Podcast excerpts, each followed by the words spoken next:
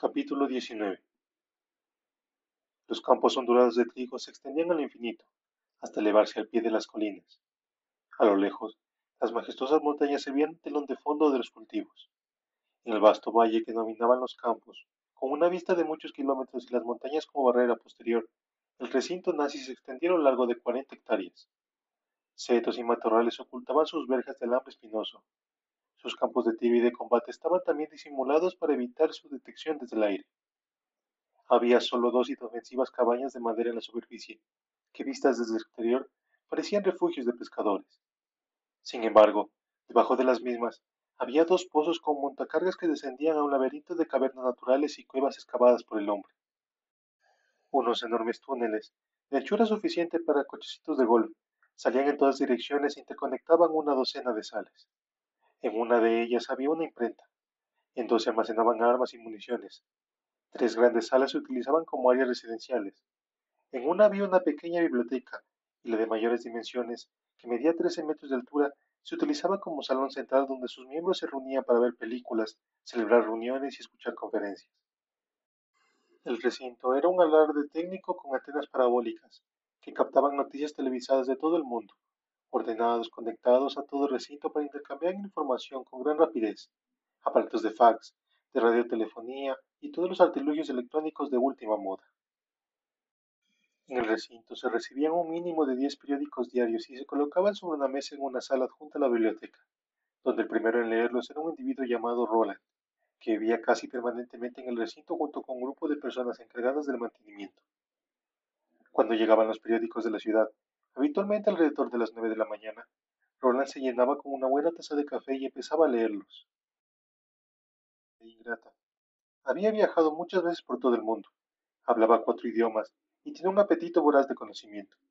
Si algún artículo le llamaba la atención, lo señalaba para luego copiarlo y entregarlo al despacho de informática.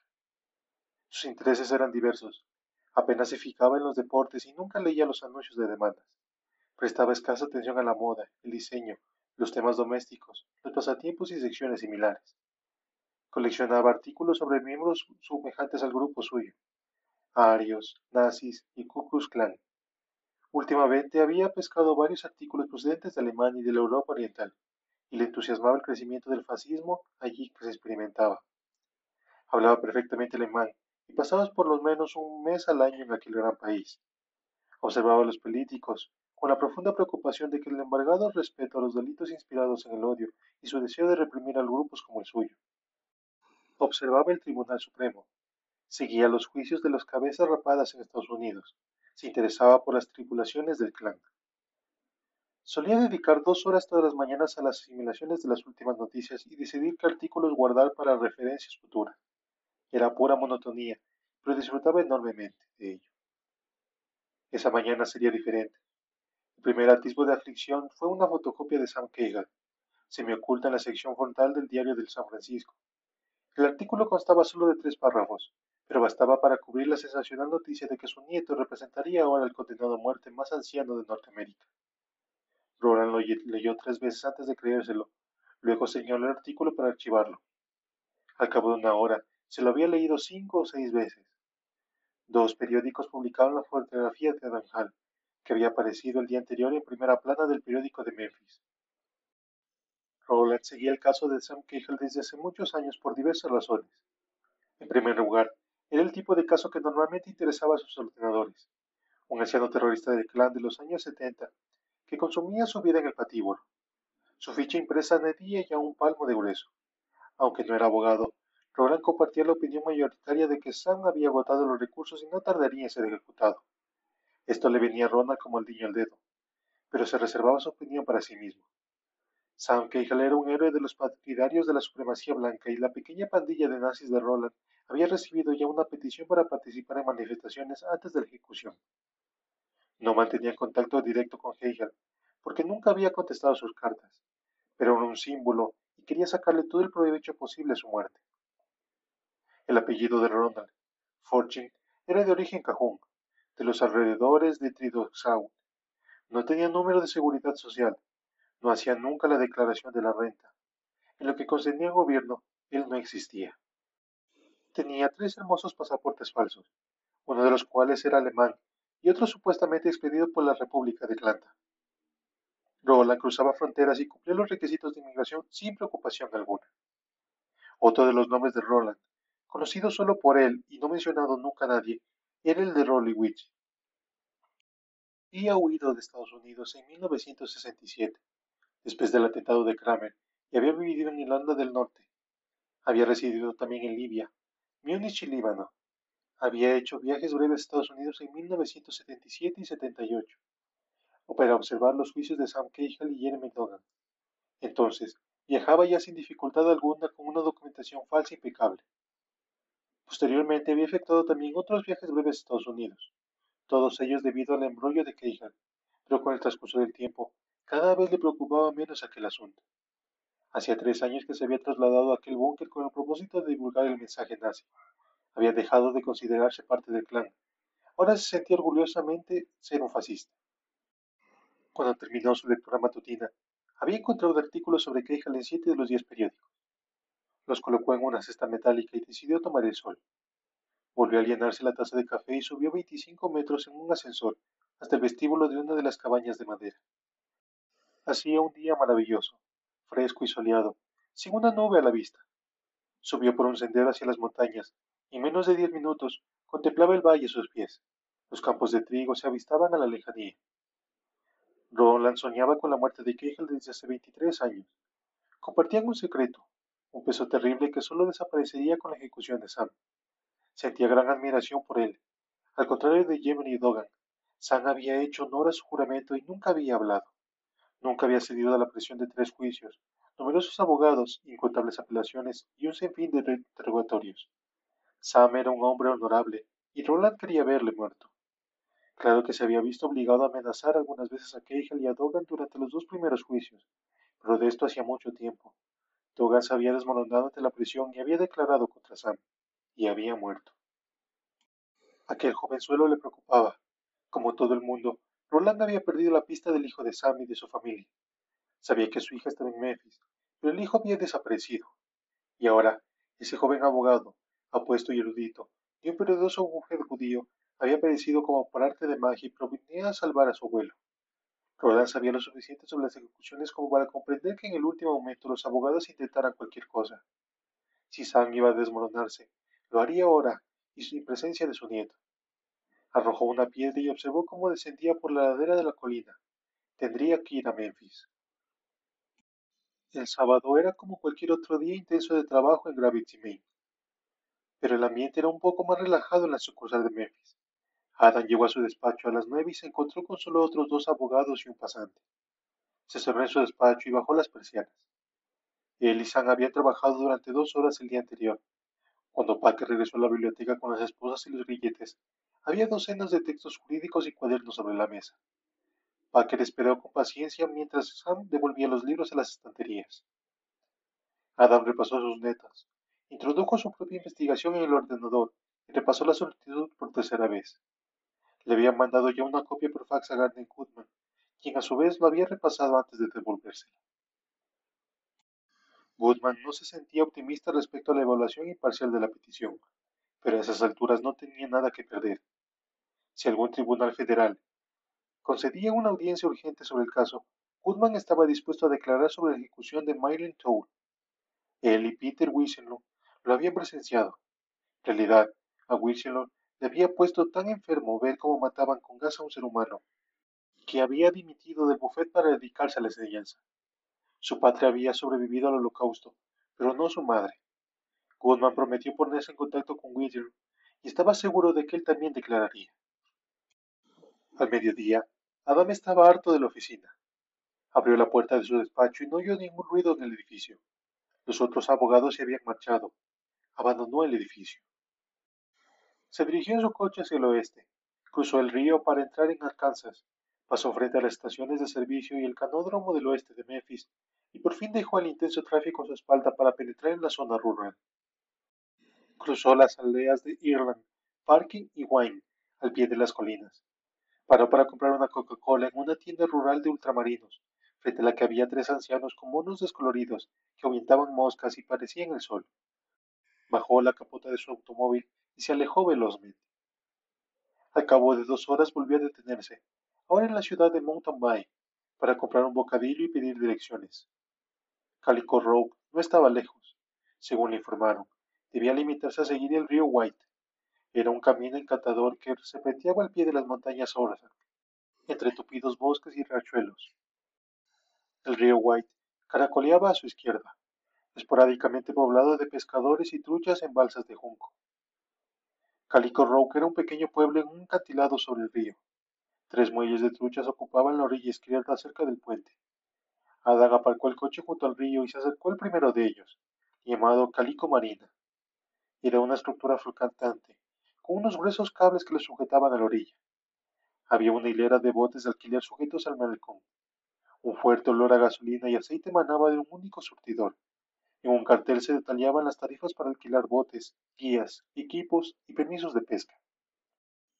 Adam se dirigió al cobertizo y admiró el río a pocos pasos. Un joven con las manos sucias salió de la trastienda y le preguntó en qué podía servirle. Observó a Adam de pies a cabeza y al parecer decidió que no era pescador. Estoy buscando a Wing Letter. El nombre de Ron estaba bordado encima del bolsillo de su camisa y ligeramente manchado de grasa. Ron regresó a la trastienda. Señor Ledner, chilió en dirección a una puerta de tela mosquitera que conducía a una pequeña tienda.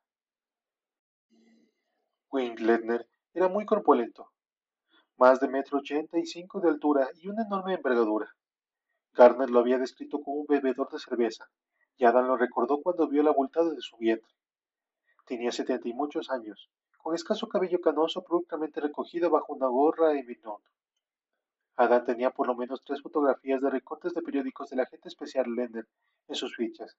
En todas ellas, su aspecto era el más normal de un hombre de acción.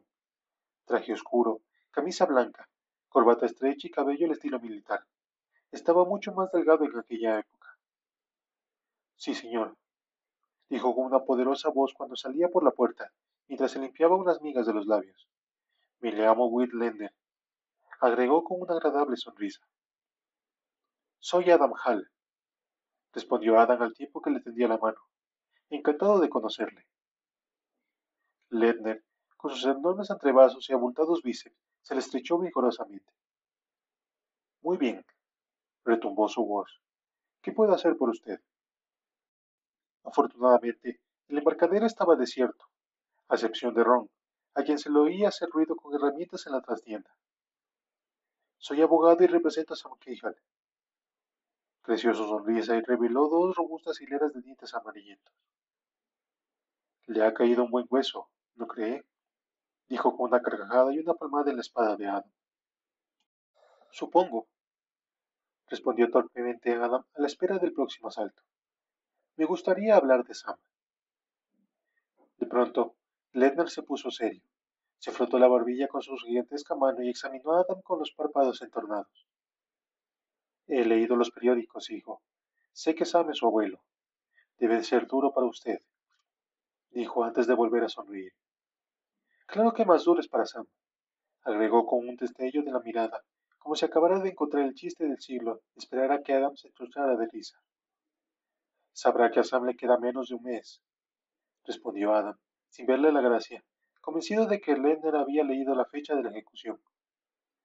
De pronto, una pesada mano cayó sobre el hombro de Adam y lo redujo hacia la tienda. Pase, hijo. Hablaremos de Sam. ¿Le apetece una cerveza? No, gracias. Entraron en una estrecha sala con artículos de pesca colgados del techo y las paredes, y unas endebles estanterías con todo lo necesario para pasar un día en el río. Galletas, sardinas, salchichas enlatadas, pan, judías con tocinos y pastelitos. En el rincón había un frigorífico. Siéntese, dijo Lennon mientras señalaba una endeble silla de madera junto a la caja registradora. Sacó una botella de cerveza de la nevera. ¿Seguro que no la apetece? Tal vez luego. Eran casi las cinco. Lennon abrió la botella, vació casi un tercio del primer trago, chascó los labios y se sentó en un despesurado sillón de cuero extraído de una furgoneta. ¿Van a librarse finalmente del viejo Sam? preguntó. Lo intentan con mucho empeño. ¿Cuál es la perspectiva? No muy buena. Quedan los recursos habituales de última hora, pero el reloj avanza. Sam no es una mala persona, dijo Lende con un de remordimiento. Bebió otro buen trago. El suelo crujía suavemente conforme la corriente movía la plataforma. ¿Cuánto tiempo estuve en Mississippi? preguntó Adam. Cinco años. Jover me llamó cuando desaparecieron tres activistas que luchaban por los derechos humanos. 1964. Organizamos una unidad especial y nos pusimos a trabajar. Después de Kramer, el clan perdió todo algún modo el ímpetu. ¿Y usted de qué se ocupaba? El señor Hoover fue muy específico. Me ordenó infiltrarme en el clan a toda costa. Quería destruirlo. A decir verdad, fuimos muy lentos en Mississippi. Había muchas razones. Hoover detestaba a los Kennedy, que le presionaban muchísimo. Nos los cogimos con calma. Pero cuando aquellos tres muchachos desaparecieron, empezamos a trabajar. 1964 fue un año de Ordago en Mississippi. Fue el año en que nací. He visto en el periódico que nació en Clayton. Adam asintió. Tardé mucho tiempo en descubrirlo. Mis padres me dijeron que había nacido en Memphis. Sonó la campanilla de la puerta y entró Ron en la tienda. Después de mirarlos, se puso a examinar las galletas y las sardinas. Ellos le miraron y esperaron. Ron le dirigió una mirada a Adam, como para decirle, sigan hablando, no se preocupen por mí. ¿Qué busca? le preguntó bruscamente Ledner. Ron cogió una lata de salchichas con la mano suya y se las mostró. Ledner asintió y movió la mano en dirección a la puerta. Ron se retiró lentamente, examinando de camino los pescadillos y las papitas fritas. Es un figón de narices, dijo Ledner cuando desapareció. Hablé con Garda Gutman varias veces, hace muchos años. Es un buen pájaro. Es mi jefe. Él me ha dado su nombre y me ha dicho que debería hablar conmigo. ¿De qué quiere hablar? preguntó Ledner antes de tomar otro trago. Del caso Kramer. El caso Kramer está cerrado. Lo único pendiente es Sam y su cita con la cámara de gas. ¿Quiere que lo ejecuten? Se oyeron voces seguidas de pasos y se abrió nuevamente la puerta. Entró un hombre acompañado de un niño y Ledner se puso de pie. Necesitaban comida y suministro, y durante diez minutos eligieron las provisiones y hablaron de los lugares donde picaban los peces. Ledner colocó discretamente la cerveza detrás del mostrador mientras los clientes estuvieron presentes. Adam cogió un refresco de la nevera. Salió a la plataforma de madera junto al río y se detuvo al llegar al surtidor. Dos adolescentes pescaban junto al puente en un bote, y de pronto Adam se percató de que no había ido nunca a pescar. Su padre no era dado las aficiones ni los pasatiempos. Tampoco había sido capaz de conservar un empleo. En aquel momento, Adam era incapaz de recordar cómo pasaba el tiempo su padre. Se marcharon los clientes. Se cerró la puerta y Leonard se acercó al surtidor. ¿Le gusta pescar truchas? Preguntó mientras admiraba el río. No, nunca lo he hecho. Vamos a dar una vuelta. Quiero comprobar un lugar a tres kilómetros de aquí. Al parecer está lleno de peces. Ledner llevaba una nevera portátil, que le depositó cuidadosamente en el bote. Bajo de la plataforma y la embarcación se balanceó violentamente cuando se acercó al motor. Vamos, exclamó en dirección a Adam, que estudiaba los setenta y cinco centímetros que le separaban del bote. Y agarra ese cabo, agregó señalando una fina cuerda sujeta a una raya. Adam soltó el cabo y descendió con inseguridad al bote, que empezó a moverse solo con tocarlo con el pie. Resbaló, cayó de cabeza y estuvo a punto de darse un baño. Lenner se tochaba de risa mientras tiraba del cordón del tranque. Ron, evidentemente, había presenciado lo ocurrido y se reía como un bobo en la plataforma. Adam estaba avergonzado, pero también se rió como si tuviera mucha gracia. Ledner aceleró el motor, se levantó la proa de la embarcación y empezaron a navegar. Adam se agarraba a los asideros de ambos lados mientras surcaban velozmente las aguas bajo el puente. Pronto dejaron Calico Roga a su espalda. El río serpenteaba entre bellas colinas y despeñaderos rocosos. Ledner manejaba el timón con una mano y se tomaba una cerveza fresca con la otra. Al cabo de unos minutos, Adam se relajó un poco y logró sacar una cerveza de la nevera sin perder el equilibrio. La botella estaba fría como el hielo y la levantó con la mano derecha, mientras sujetaba el bote con la izquierda. Ledner tarareaba algo a su espalda. El agudo ronroneo del motor impedía que hablaran. Pasaron junto a un embarcadero de pescadores de truchas, donde un grupo de urbanistas contaban los peces y tomaban cerveza, y se cruzaron con una flotilla de bolsas de goma llenas de adolescentes que fumaban y tomaban el sol. Saludaron con la mano a otros pescadores inmersos en su labor. Por fin, el bote redujo la velocidad y Leonard maniobró cuidadosamente, como si los peces estuvieran debajo de él y tuviera que encontrar la posición perfecta. Paró el motor. ¿Va a pescar o tomar cerveza? preguntó. Tomaré cerveza. No me sorprende. De pronto, su botella adquirió una importancia secundaria, cuando levantó la caña y arrojó el sedal hacia un punto cercano a la orilla. Adam observó unos instantes al comprobar que no se producía ningún resultado inmediato, se puso cómodo y dejó colgar los pies por la borda. La embarcación no era demasiado cómoda. ¿Con qué frecuencia pesca? preguntó. Todos los días. Forma parte de mi trabajo, del servicio que les ofrezco a mis clientes. Debo saber dónde pican los peces. Duro trabajo. Alguien tiene que hacerlo. ¿Qué le trajo a Calico Rock? Tuve un infarto en el 75 y tuve que retirarme. Me concedieron una buena pensión y todo lo demás. Pero qué diablos. Uno se aburre sin hacer nada. Mi esposa y yo descubrimos este lugar, donde había un embarcadero en venta. Un error condujo a otro y aquí estoy. Volvió a arrojar el sedal mientras Adam se servía otra cerveza. Comprobó rápidamente que quedaban catorce botellas en la nevera. La corriente arrastraba el bote y Leder cogió un remo. Pescaba con una mano, orientaba el bote con la otra y de algún modo sostenía la botella de cerveza entre las rodillas. La vida de un guía de pesca. Llegaron a un remanso bajo unos árboles que por suerte les protegieron temporalmente del sol. Daba la impresión de que arrojar en el sedal era fácil. Sacudía la caña con un suave giro de la muñeca y lanzaba el anzuelo donde le antojaba, pero los peces no picaban. Arrojó el sedal hacia mucho el centro del río.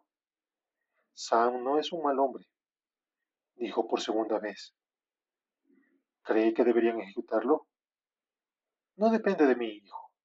La gente del Estado quiere la pena de muerte y por consiguiente está en el código. El pueblo decidió que Sam era culpable, que debía ser ejecutado. ¿Quién soy yo para contradecirlo? Pero tiene una opinión. ¿Y de qué sirve? Mi criterio no tiene valor alguno. ¿Por qué dice que Sam no era una mala persona? Es una larga historia.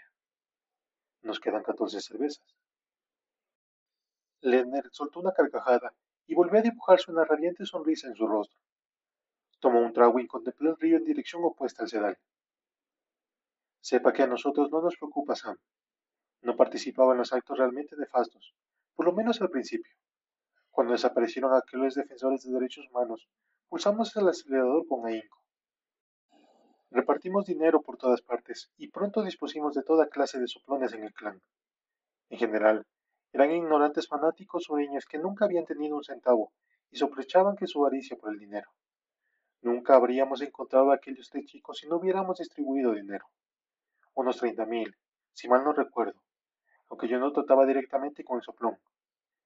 Maldita sea, hijo, estaban sepultados en un dique. Los encontramos y quedamos bien ante la opinión pública. ¿Comprende? Por fin habíamos conseguido algo.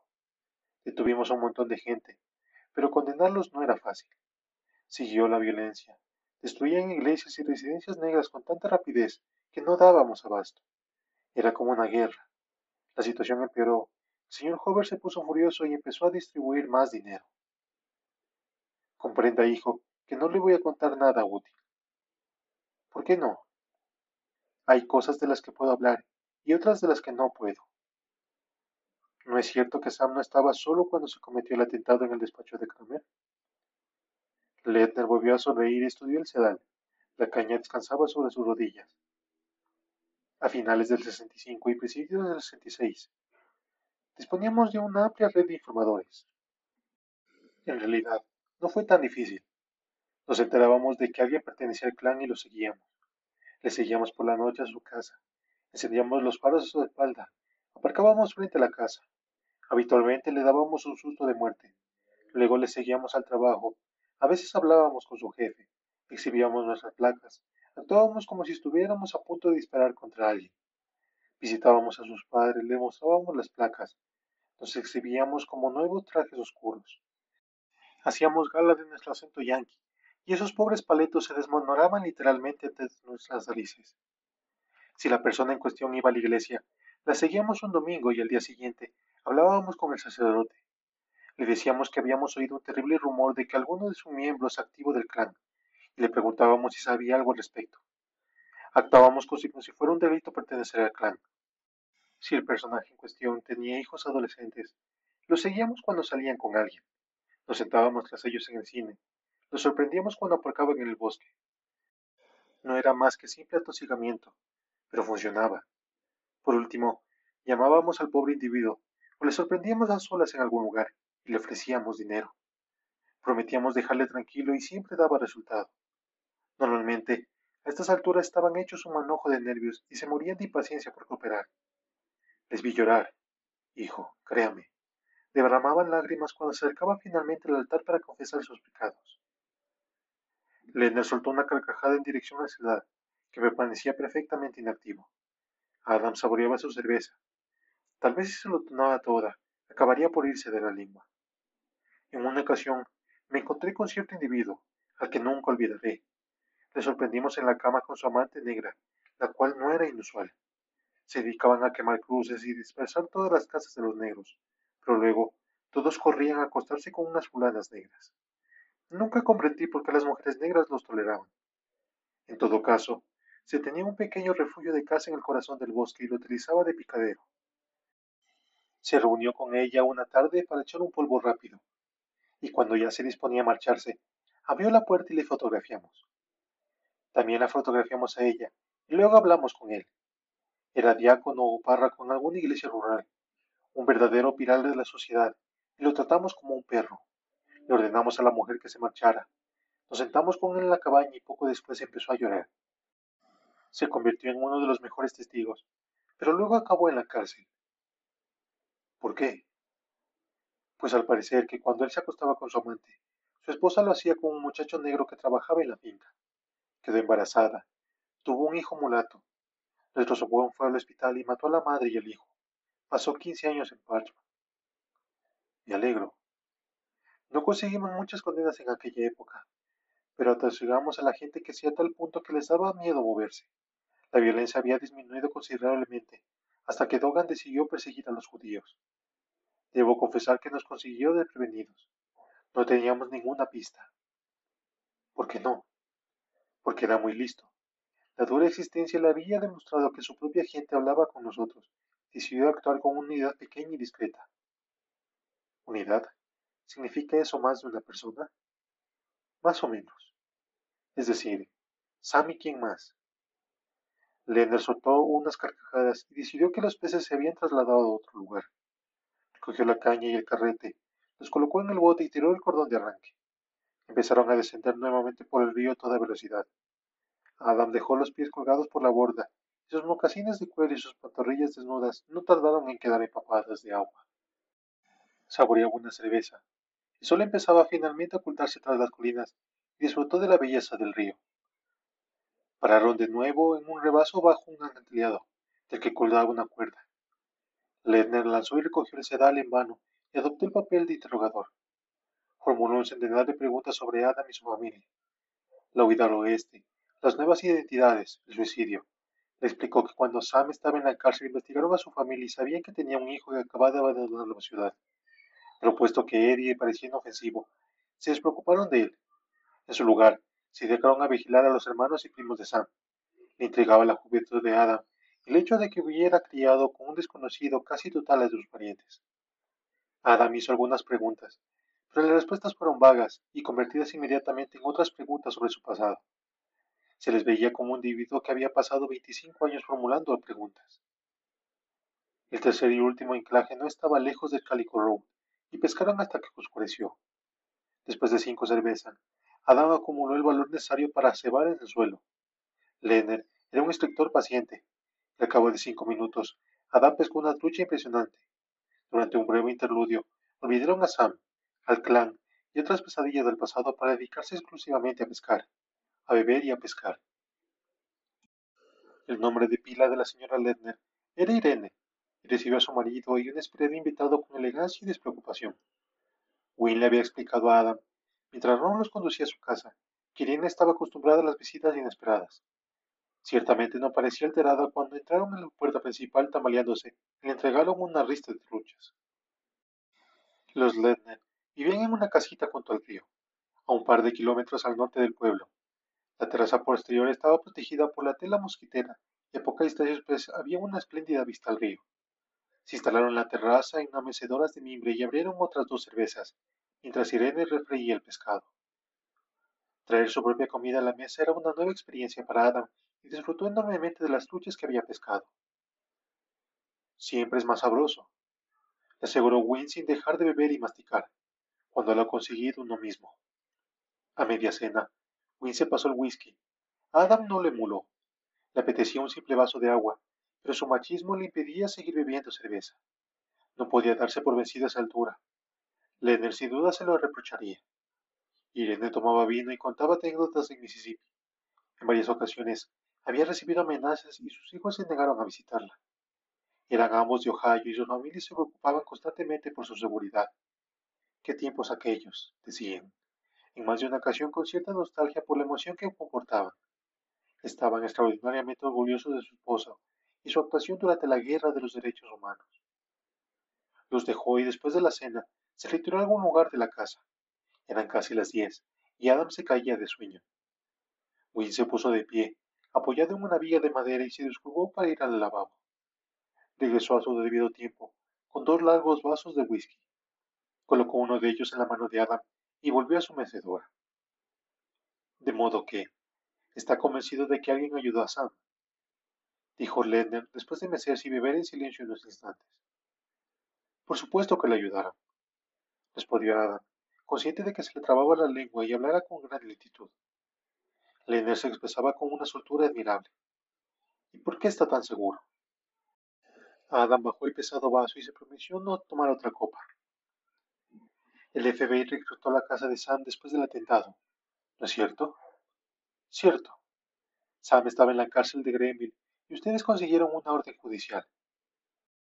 Yo estaba allí.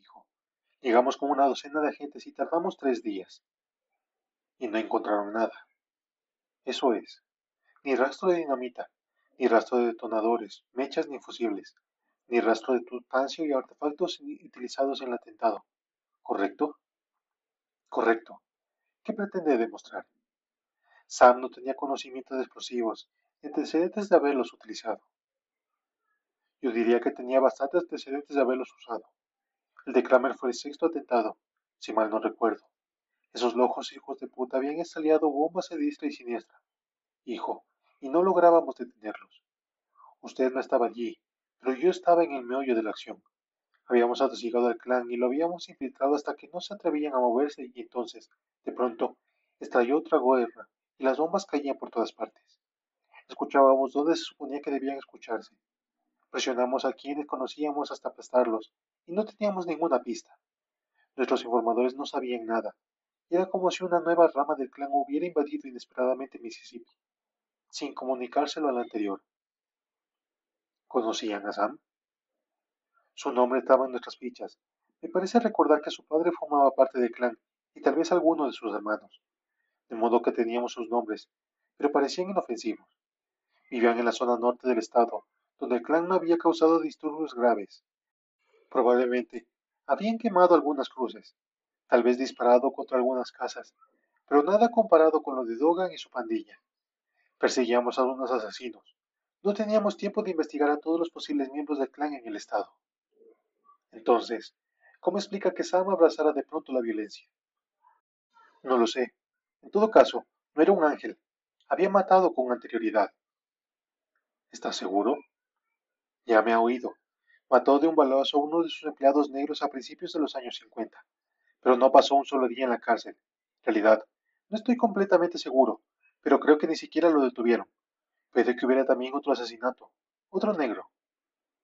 Prefiero no saberlo. Pregúnteselo a él. Veamos si ese viejo cabrón tiene agallas para confesárselo a su propio nieto. Dijo mientras tomaba otro trago. Era un hombre violento, hijo, y tenía ciertamente la habilidad de colocar bombas y matar gente. No sea ingenuo. No soy ingenuo. Solo intento salvarle la vida. ¿Por qué? Asesinó a dos niños inocentes. Dos criaturas. ¿No lo comprende? Lo condenaron por los asesinatos. Pero si es reprobable que matara, también lo es que el Estado quiera matarlo a él. No me trago esa basura. La pena de muerte es excesivamente buena para esa gentuza, demasiado limpia y estéril. Saben que va a morir y disponen de tiempo para encomendarse a Dios y despedirse. ¿Qué me dice de las víctimas? ¿De cuánto tiempo dispusieron para prepararse? De modo que quiere que ejecuten a Sam. Sí, quiero que lo ejecuten a todos. Creí que me había dicho que no era una mala persona. Mentí. Sam Keijal es un asesino a sangre fría y es culpable como el diablo. ¿Cómo explicaría, de lo contrario, que cesaran los atentados cuando se le cerró en la cárcel? ¿No es posible tal vez que se asustaran después de lo de Kramer? ¿Por qué habla en plural? ¿Quién diablos son ellos? Sam y su compañero, y Dogan también. Muy bien, le seguiré el juego. Supongamos que Sam tenía un cómplice. No. Supongamos que Sam era el cómplice. Supongamos que el otro individuo era el experto en explosivos. ¿Experto? Eran bombas muy vastas, hijo. Los cinco primeros no eran más que unas barras de dinamita con una mecha. No hay más que encender un fósforo, echarla a correr y al cabo de quince minutos estalla. La bomba de Kramer no era más que una chapuza conectada a un despertador. Tuvieron suerte de que no estallara en sus narices cuando la manipulaban. ¿Cree que habían previsto que estallara cuando lo hizo? Así lo creyó el jurado. Dogan dijo que se disponía en matar a Marvin Kramer. Entonces, ¿qué hacía Sam por los alrededores? ¿Por qué estaba tan cerca de la explosión como para que le alcanzaran los escombros? Tendrá que preguntárselo a Sam, lo cual estoy seguro de que ya ha hecho. ¿Alega él que tiene un cómplice? No. Entonces no hay más de qué hablar. Si su cliente dice que no lo tenía, ¿qué diablos busca? Creo que mi cliente miente. Le movió la cabeza frustrado, farfulló algo y tomó otro trago. ¿Cómo diablos quiere que lo sepa? No quiero saberlo, ¿vale? Francamente, no me importa que Sam mienta o diga la verdad. Pero si no está dispuesta a sincerarse con usted, su abogado y su propio nieto, merece acabar en la cámara de gas. Adam tomó un buen trago y contempló la oscuridad. A veces se sentía realmente estúpido, intentando demostrar que su propio cliente le mentía. Haría un último intento y luego cambiaría de tema. ¿No cree a los testigos que vieron a Sam con otra persona? No, eran muy dudosos, si mal no recuerdo. El de la estación de servicio tardó mucho tiempo en hablar. El otro acababa de salir de una caverna testimonio no era verosímil. ¿Creyó a Dogan? El jurado lo hizo. No preguntaba por el jurado. Lender empezaba finalmente a respirar con pesadez y parecía agotado. Dogan estaba loco y era un genio. Dijo que el propósito de la bomba era el de matar y le creyó. No olvide, Adam, que estuvieron a punto de eliminar a toda una familia en Winscombe. No recuerdo su nombre. Pinder, y usted no deja de hablar en plural. Me limito a seguirle la corriente, ¿vale? Suponemos que Sam tenía un compañero. Colocaron una bomba en la casa de Pinter en plena noche. Podrían haberlo matado a toda su familia. Sam dijo que colocó la bomba en el garaje para que no hubiera víctimas. ¿Eso le ha contado Sam? ¿Ha admitido que lo hizo? Entonces, ¿por qué diablos me está preguntando por un cómplice? Me parece que lo convierte a escuchar a su cliente. Ese hijo de puta es culpable, Adam. Escúchele. Adam tomó otro trago y le empezaron a pesar los párpados. Consultó su reloj, pero no logró verlo. Hábleme de las cintas, dijo con un postezo. ¿Qué cintas? bostezó Ledner. Las cintas del FBI que se escucharon en el juicio de Sam, donde Dogan hablaba con Wendy Graves sobre el asentado de Grammer. Teníamos muchas cintas y ellos muchos objetivos. Kramer era uno entre tantos. Maldita sea. Teníamos una grabación de dos miembros del clan que hablaban de hacer estallar una bomba en una sinagoga cuando se celebrara una boda. Se proponían atrancar las puertas e introducir algún tipo de gas por los conductos de calefacción para eliminar a toda la congregación. Son unos perversos hijos de puta. No era Dogan, solo un par de imbéciles diciendo tonterías, de modo que lo olvidamos. Wayne Graves era un miembro del clan trabajaba también para nosotros y nos permitió que interviniéramos sus teléfonos. Le llamó a Dogan una noche. Le dijo que estaba en una cabina y empezaron a hablar de cargarse a Kramer. También hablaron de otros objetivos. Fue muy eficaz en el juicio de Sam. pero las cintas no nos ayudaron a impedir un solo atentado, ni tampoco a identificar a Sam. No sabía que Sam Cahill estuviera involucrado. En lo absoluto. Si ese imbécil hubiera abandonado Grenville cuando suponía que debía hacerlo, probablemente todavía sería un hombre libre. ¿Sabía Kramer que iban por él? Nosotros se lo contamos, pero para entonces ya estaba acostumbrado a las amenazas. Tenía un vigilante en su casa. A Lenner se le empezaba a entorpecer el habla y tenía la cabeza gacha. Adam se disculpó y se dirigió cautelosamente al lavabo. Cuando regresó a la terraza, oyó unos fuertes ronquidos. Lenner se había hundido en una silla estaba dormido con el vaso en la mano. Adam se lo retiró y fue en busca de un sofá.